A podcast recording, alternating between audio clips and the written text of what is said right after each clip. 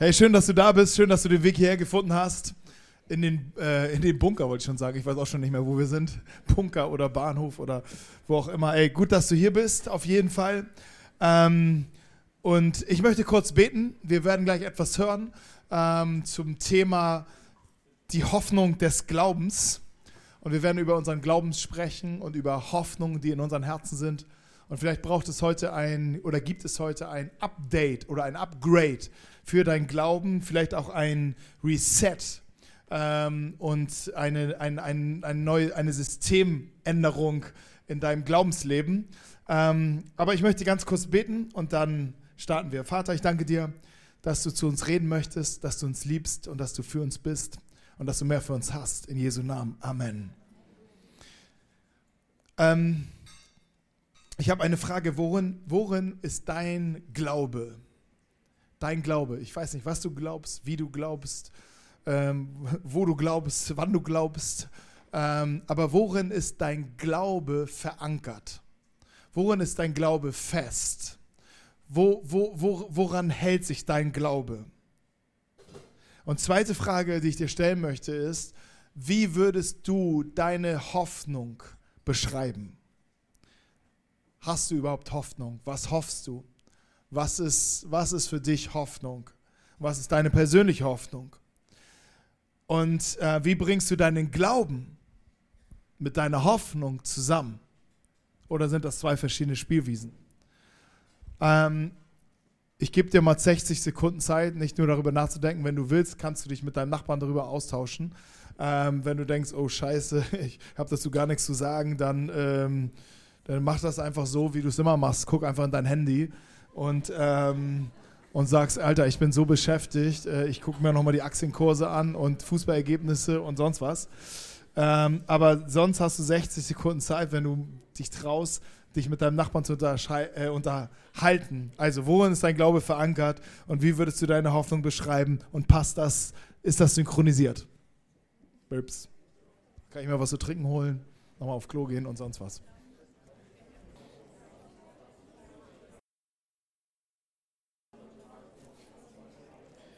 Okay, wir haben noch fünf Sekunden.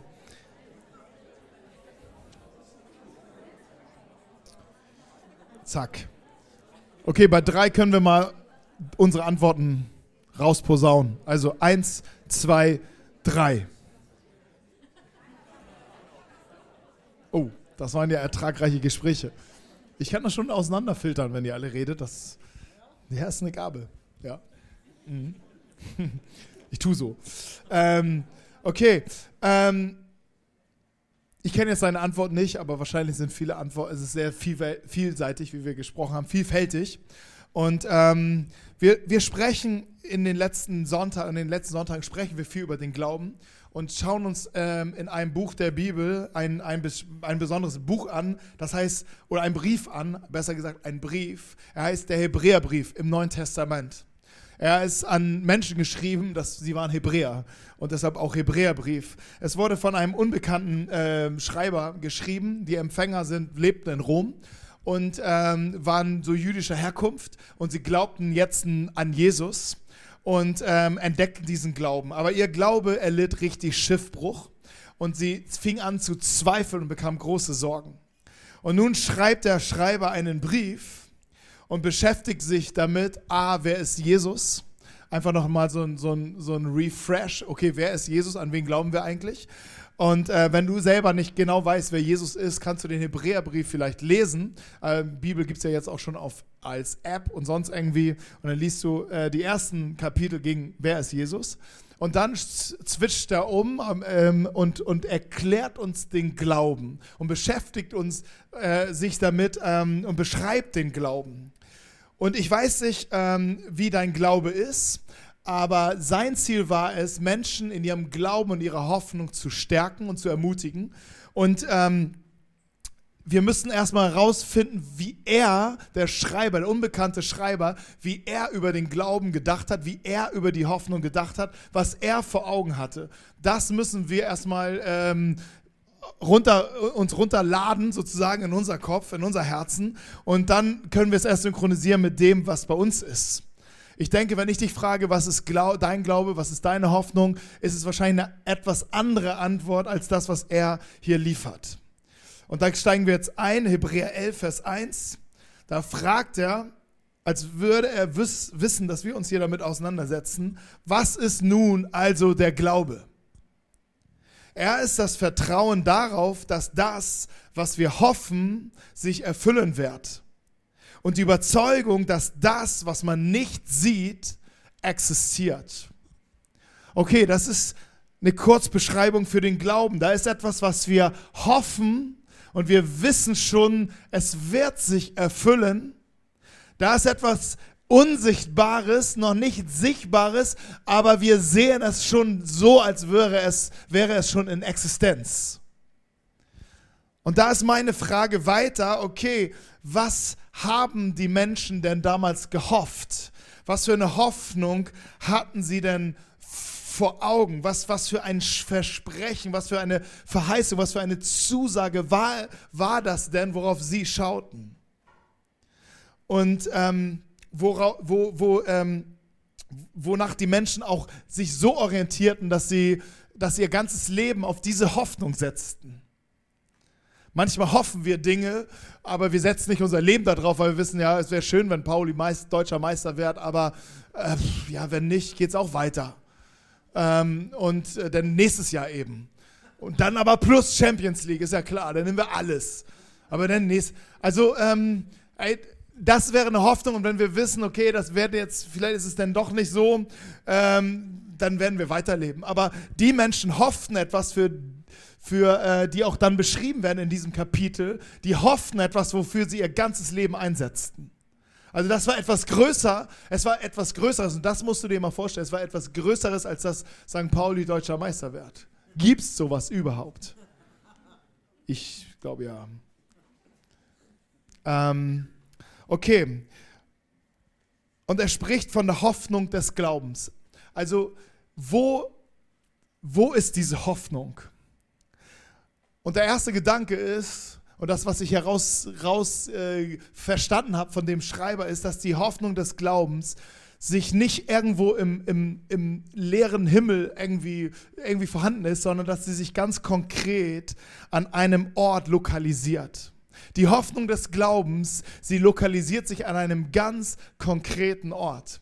Und das ist mein erster Gedanke. Was für ein Ort sahen die? Die Menschen, die, die, die damals glaubten und die auch als Glaubenshelden hier beschrieben werden im Hebräer 11, da, da, listet er Leute auf äh, äh, nach dieser Beschreibung, Leute, die geglaubt haben und du denkst so, wow, also wenn das Glaube ist, gehöre ich nicht dazu.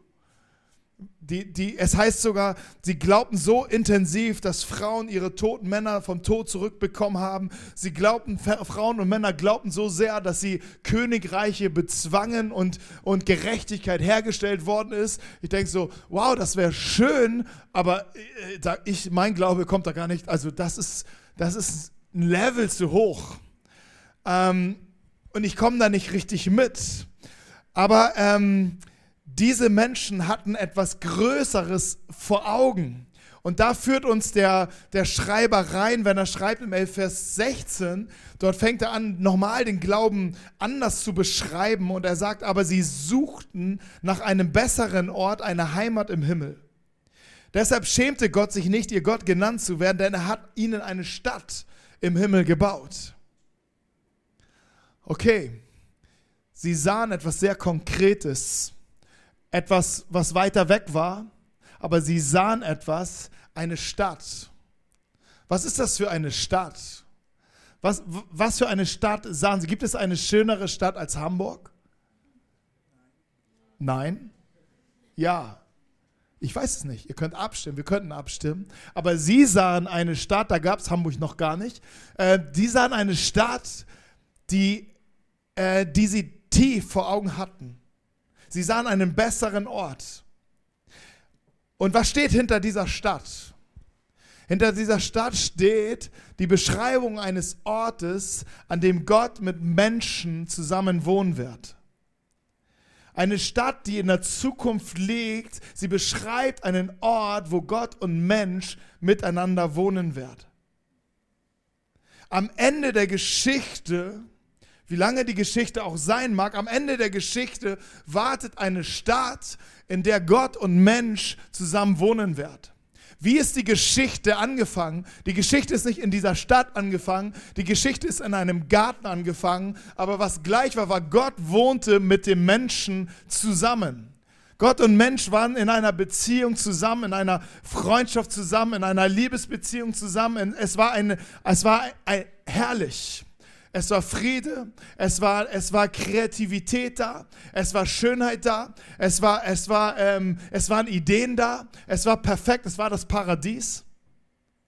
Aber das war die Geschichte, die Gott mit Menschen, so fing die Geschichte von Gottes Seite mit dem Menschen aus an.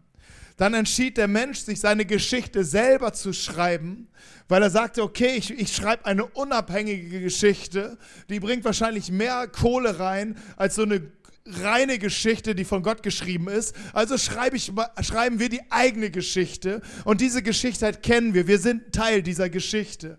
Und wir sehen, es gibt viele Lichtmomente, viele schöne Momente, die, die aus uns, aus uns Menschen her, äh, gestaltet worden sind. Aber es gibt auch massenhaft dunkle Kapitel. Und ich weiß nicht, was, was überwiegt, die Dunkelheit oder das Licht. Es ist auf jeden Fall viel Dunkelheit da. Ob das in deinem privaten Leben ist oder ob das auf dem Globus ist. Es ist überall ist, ist zu viel Dunkles da. Aber Gott hat in dieser Geschichte seinen Schreibern, seinen, seinen, seinen, seinen Schreibstift nicht einfach aus der Hand gegeben und sagt, okay, jetzt schreibt ihr, ich gebe euch auf, dann macht doch selber, sondern er geht dem Menschen nach und ähm, er gibt ihn nicht auf, taucht immer wieder auf in dieser Geschichte und verheißt ein großes Versprechen, sagt, am Ende der Geschichte werde ich den Schreiber wieder in die Hand nehmen und es wird wieder ein Ort entstehen, eine Stadt, wo wir, wo Mensch und, und, und Gott zusammen wohnen werden. Die Hoffnung des Glaubens lokalisiert sich an einem ganz konkreten Ort. Ich weiß nicht, was du hoffst, ich weiß nicht, was deine Hoffnungen sind. Viele von uns haben Hoffnungen, dass ich hoffe mir einen, einen, den perfekten Partner, die perfekte Partnerin. Ich, ich hoff, hoffe Frieden. Ich hoffe Versöhnung in meinem Leben. Ich hoffe, dass, dass ich Dinge endlich mal auf die Reihe bekomme. Immer wieder falle ich auf die Fresse und ich, ich, ich kriege das einfach nicht hin. Ich hoffe, es wird mal besser. Ich hoffe, ich werde endlich gesund. Ich hoffe, ich werde meine Sucht los. Ich, das sind alles legitime Hoffnungen, aber diese Hoffnungen, die, die ähm, vielleicht koppeln sie sich auch manchmal mit deinem Glauben, weil du sagst, mein Gott, der, der sagt, ihm ist alles möglich. Ich kenne viele Geschichten, wo Jesus Wunder getan hat. Er kann auch ein Wunder an mich tun. Ich hoffe, dass Jesus ein Wunder in mir tut. Das war aber nicht die Hoffnung des Glaubens, die, die, die, die, die, äh, die damals dieser, dieser Schreiber hier beschreibt. Und er möchte, glaube ich, unseren Glauben hineinführen und tief verankern in einen viel stärkeren Raum als in deinem Wunsch. Und wo möchte er deinen Glauben verankert? In diese Stadt, was die Menschen schon vor Augen hatten, in diese Stadt, wo, in diesem Ort, wo Gott mit Mensch wieder wohnen wird. Diese Hoffnung ist viel stärker und viel größer und viel kräftiger, auch in deinem Hier und Jetzt. Und vielleicht denkst du ja, aber was ist mit meinem Wunschzettel? Ich, hab, ich, hab hier, ich, ich, ich brauche hier wirklich Gottes Eingreifen, jetzt, im Hier und Jetzt. Ich sage dir, es wird wahrscheinlicher, dass Dinge in deinem Leben hineinkommen, wenn du dich dort verankerst, wo Gott, Gottes Herz ist. Denn die Hoffnung des Glaubens, sie entspringt nicht aus unserem Wunsch, sondern aus Gottes Herz. Wenn es heißt, er wird bei ihnen wohnen, Offenbarung 22 heißt es, habe ich davon schon gesprochen? Nee, habe ich noch nicht. Ähm, Johannes, er sah auch die Stadt und er schließt das Buch der Bibel damit ab. Ähm, und er sah diese Stadt, die, das neue Jerusalem, äh, von Gott aus dem Himmel herabkommen wie eine schöne Braut, die sich für einen Bräutigam geschmückt hat. Ich hörte eine laute Stimme vom Thron her rufen, siehe, die Wohnung Gottes ist nun bei den Menschen. Er wird bei ihnen wohnen und sie werden sein Volk sein und Gott wird selbst bei ihnen sein. Und hier beschreibt er dass diesen Ort noch einmal und dass Gott bei uns wohnen möchte, ist nicht unser Wunsch, ist nicht ein Menschenwunsch, ist, es ist Gottes Herz. Ey, wenn, du, wenn du Gott noch nicht kennst oder vielleicht äh, struggles mit Gott, wer ist Gott? Das ist Gottes Herz. Er möchte unter den Menschen wohnen. Er möchte bei dir wohnen. Er möchte bei dir zu Hause sein. Er möchte in deinem Herzen wohnen. Und seine Sehnsucht ist viel größer noch, dass er möchte, dass du bei ihm wohnst am Ende der Zeit, am Ende der Geschichte. Das ist sein Herz. Das ist etwas, ähm, das ist das, was, was, was Gottes Herz ist. So fing die Geschichte mit dem Menschen an, gemeinsam. Und sie soll am Ende der Tage enden, gemeinsam. Es ist aus Gottes Herz entsprungen.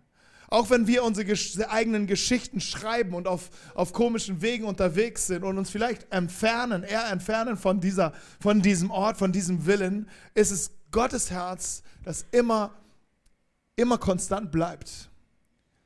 Und er, er gibt dich nicht auf. Er denkt nicht, okay, wenn du nicht willst, dann willst du nicht, sondern er, er liebt dich so sehr, dass er alles für dich gegeben hat, damit du den Weg wirklich zurück nach Hause finden kannst. Und diese Hoffnung lebte schon, schon, schon von Anfang an in vielen Menschen, in vielen Generationen. Eigentlich von Generation zu Generation lebte immer diese Hoffnung weiter. Und sie ist auch ein Stück näher und konkreter geworden. Diese Hoffnung des Glaubens ist in Jesus Christus, seinen, den Sohn Gottes, uns Menschen nahegekommen. Für die ersten Menschen war das noch sehr weit weg. Aber Jesus sagt, als er gekommen ist, es ist die Zeit gekommen, verkündigt er, das Reich Gottes ist nahe. Und das Reich Gottes, wir haben darüber gesungen, was ist das Reich Gottes? Hört sich irgendwie so, so komisch an, so ein bisschen äh, 1800 sonst irgendwas, in, in, in Reichen zu denken. Aber das Reich Gottes lässt sich ganz leicht erklären damit, es ist ein Ort der Gegenwart Gottes. Ein Ort da, wo Gott zu Hause sein kann. Ein Ort, wo Gott eingeladen ist und im Zentrum sein kann. Das ist das Reich Gottes. Und sein Gedanke ist, hey, ich möchte diese Orte schaffen und am Ende der Geschichte möchte ich damit abschließen dass es nur noch einen Ort gibt, wo ich mit meiner Gegenwart bin. Und mit Jesus ist das Reich Gottes, heißt es, ist dieses, dieser Ort nahe gekommen. Er ist uns Menschen nahe gekommen. In Johannes schreibt über, über Jesus und sagt, hey, er wurde Mensch und spricht über Jesus und er wohnte unter uns. Gott möchte am Ende wohnen mit uns zusammen, aber der erst, den, er hat selbst den Anfang gemacht, indem er selbst auf die Erde in Jesus Christus gekommen ist, Mensch wurde und unter uns wohnte. Und damit ist etwas uns sehr nahe gekommen und kann dir heute sehr nahe kommen. Denn es heißt, der, der an Jesus glaubt, der, der an Jesus glaubt, dass Jesus der Sohn Gottes ist, dass Jesus, wir haben Abendmahl gefeiert, dass Jesus sein Leben für uns gegeben hat, dass Jesus auferstanden ist am dritten Tag und jede, jeden, jeden Tod, jeden Fluch, jedes, jede Finsternis, jede Mächte wirklich besiegt hat. Vor allen Dingen den Tod besiegt hat dass wir, äh, wer glaubt, dass Jesus auferstanden ist und ich werde mit ihm leben und Jesus vergibt mir meine Schuld und meine Sünde, er, er erneuert mich, er, er pimpt nicht up my life, sondern er, er, er macht etwas Neues in mir. Wer das verstanden hat, der hat etwas, und wer das glaubt, der hat etwas in seinem Herzen, was schon mit, sehr mit dieser Stadt zu tun hat. Ich nenne es, er hat ein Visum in seinem, eine Eintrittskarte für diese Stadt. Er ist schon in seinem Herzen, wohnt er schon eigentlich in dieser Stadt. Es lebt schon in ihm.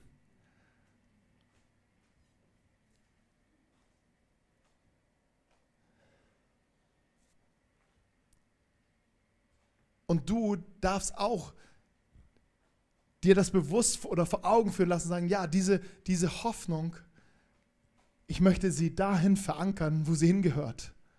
Nicht in meinem Wunschzettel. Ich weiß, eure Wünsche und eure, eure Hoffnungen sind legitim. Das sind, das, sind, das sind teilweise echte Nöte. Aber sie, sie, sie werden dich nicht weiterbringen, wenn du, ähm, wenn du deine, deinen Glauben nicht verankert hast an dem Ort, ähm, den, den, aus dem Gott dir den, diesen Glauben schenken möchte.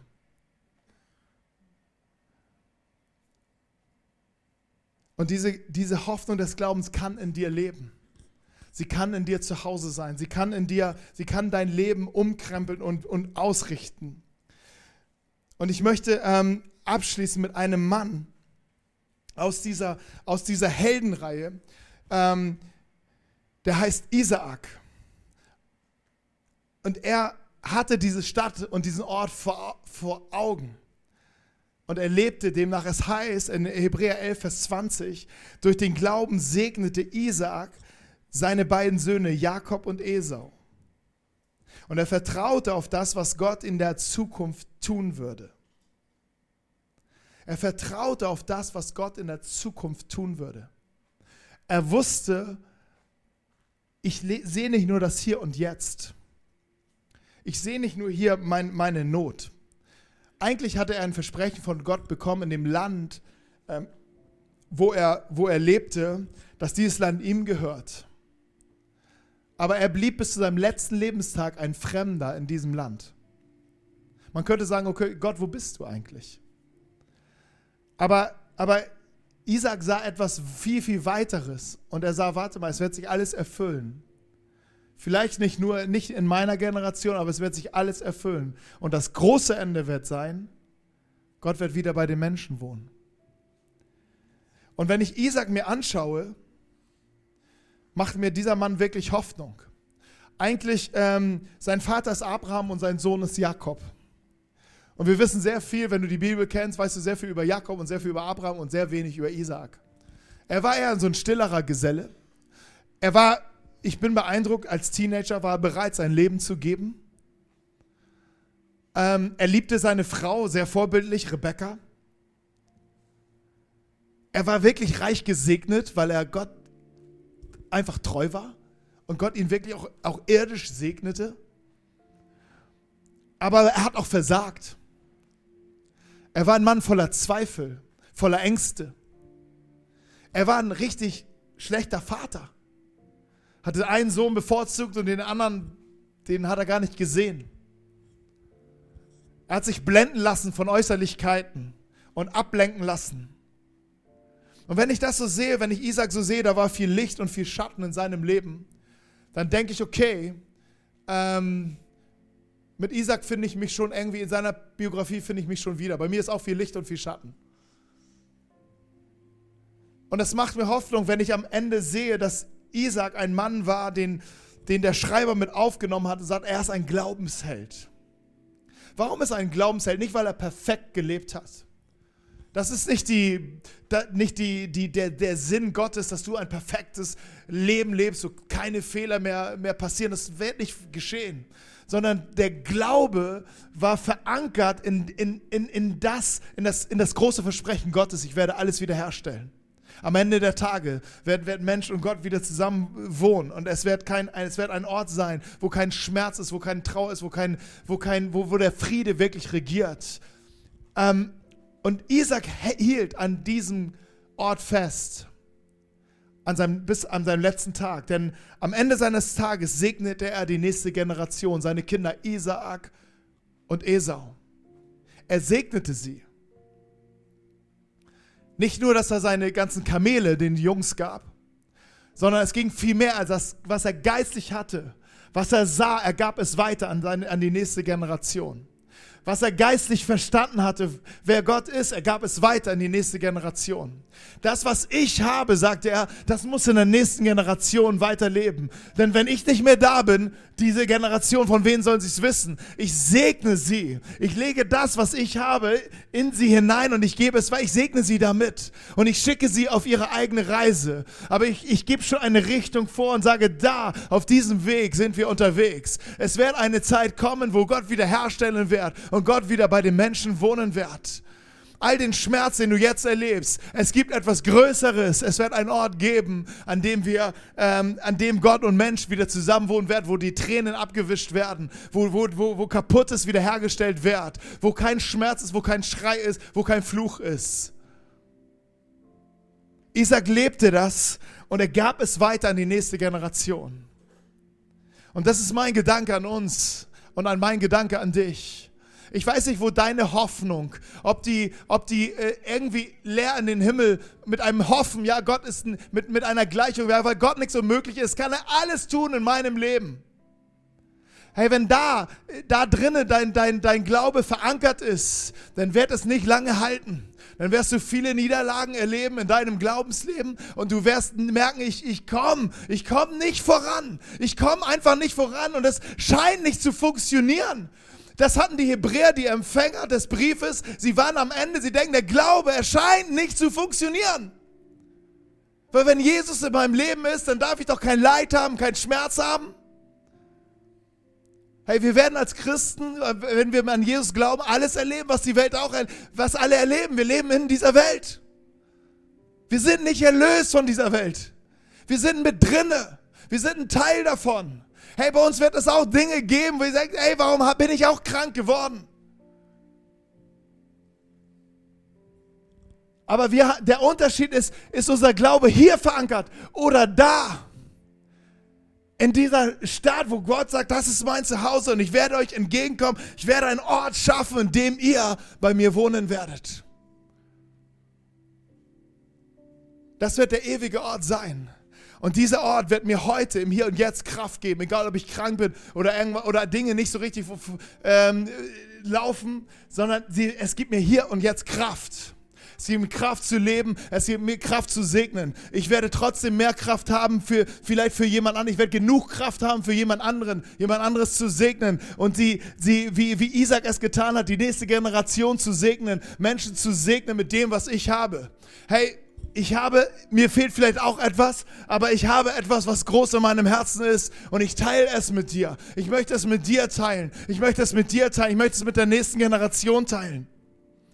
Ich wurde mal gefragt, warum, ähm, ob ich, warum wir schon so viel mit Kindern und Jugendlichen in dieser Kirche machen und warum das so wichtig ist, weil wir ja fast nur junge Erwachsene sind und ein paar Kinder und ein paar Jugendliche haben. Und das ist, die Person kannte mich nicht und wusste nicht, wer, ähm, was mein Hintergrund ist, aber es war die falsche Frage und ein, ein etwas wie ein heiliger Zorn kommt über mich, nicht gegen diese Person, aber gegen diesen Gedanken, weil eine Kirche zu gründen, ohne an die nächste Generation zu denken, das ist pervers in meinen Augen und in Jesu Namen. Weil Jesus sieht immer die nächste Generation. Und ich glaube hier, du bist wichtig, aber ich glaube, die nächste Generation ist noch wichtiger für, aus der Perspektive, die Jesus hat.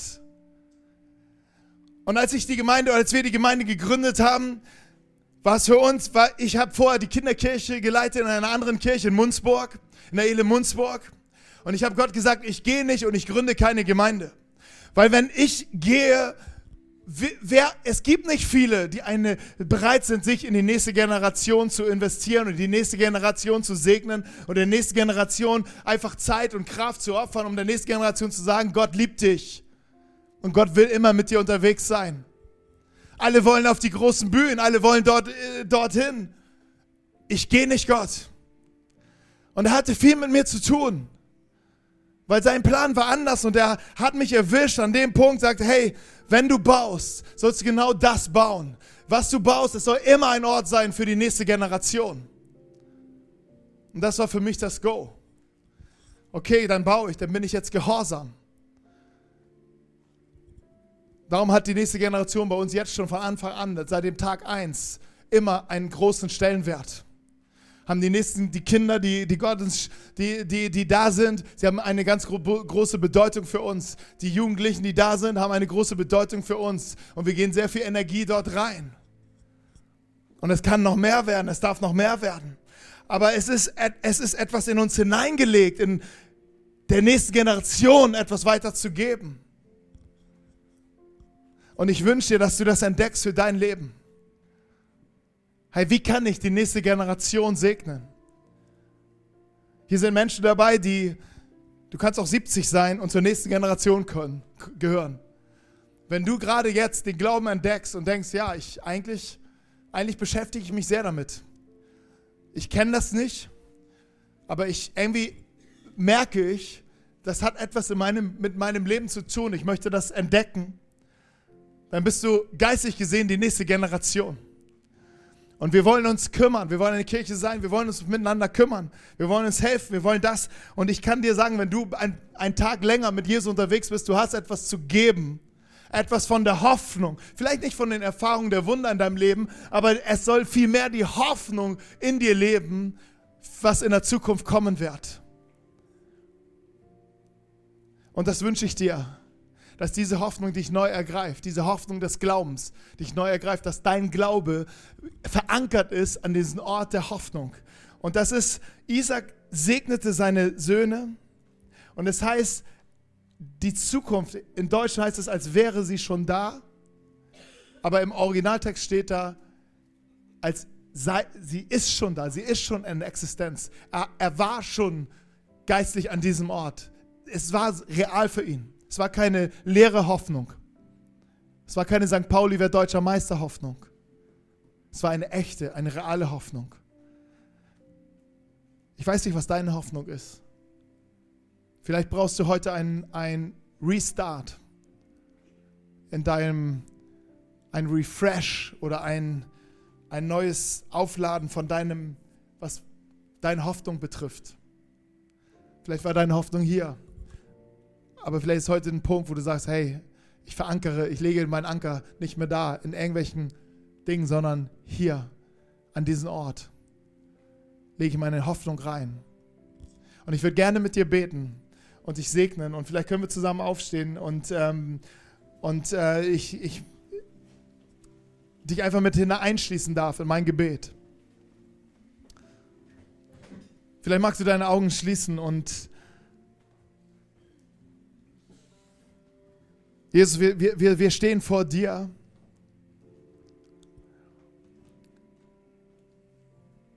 Mit all unseren Kämpfen, vielleicht auch mit den Glaubenskämpfen, die wir haben.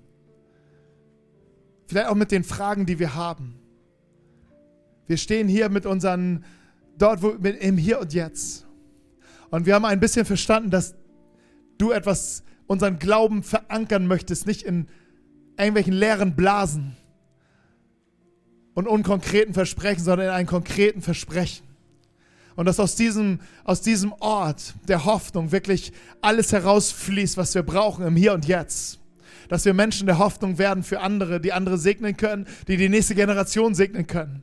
Vater, ich bete, dass du jeden Einzelnen hier in diesem Raum segnest, jeden, jede Frau und jeden Mann segnest. Herr, du weißt, wo jeder Einzelne von uns steht und du weißt, welchen Schritt wir zu tun haben. Du weißt, wo wir ein Reset brauchen, wo wir vielleicht eine komplette Löschung brauchen von unserem System und etwas Neues aufgeladen brauchen. Und Vater, ich bete, dass du es jetzt schenkst.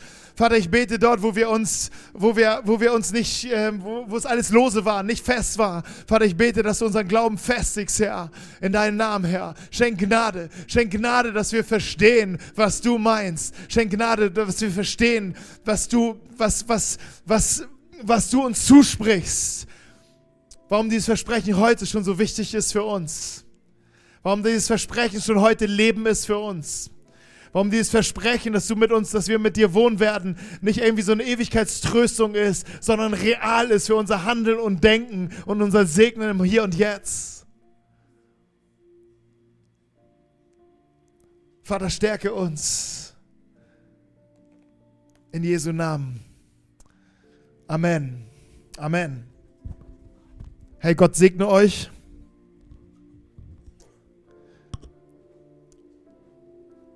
Und wir starten nochmal rein in einem Song.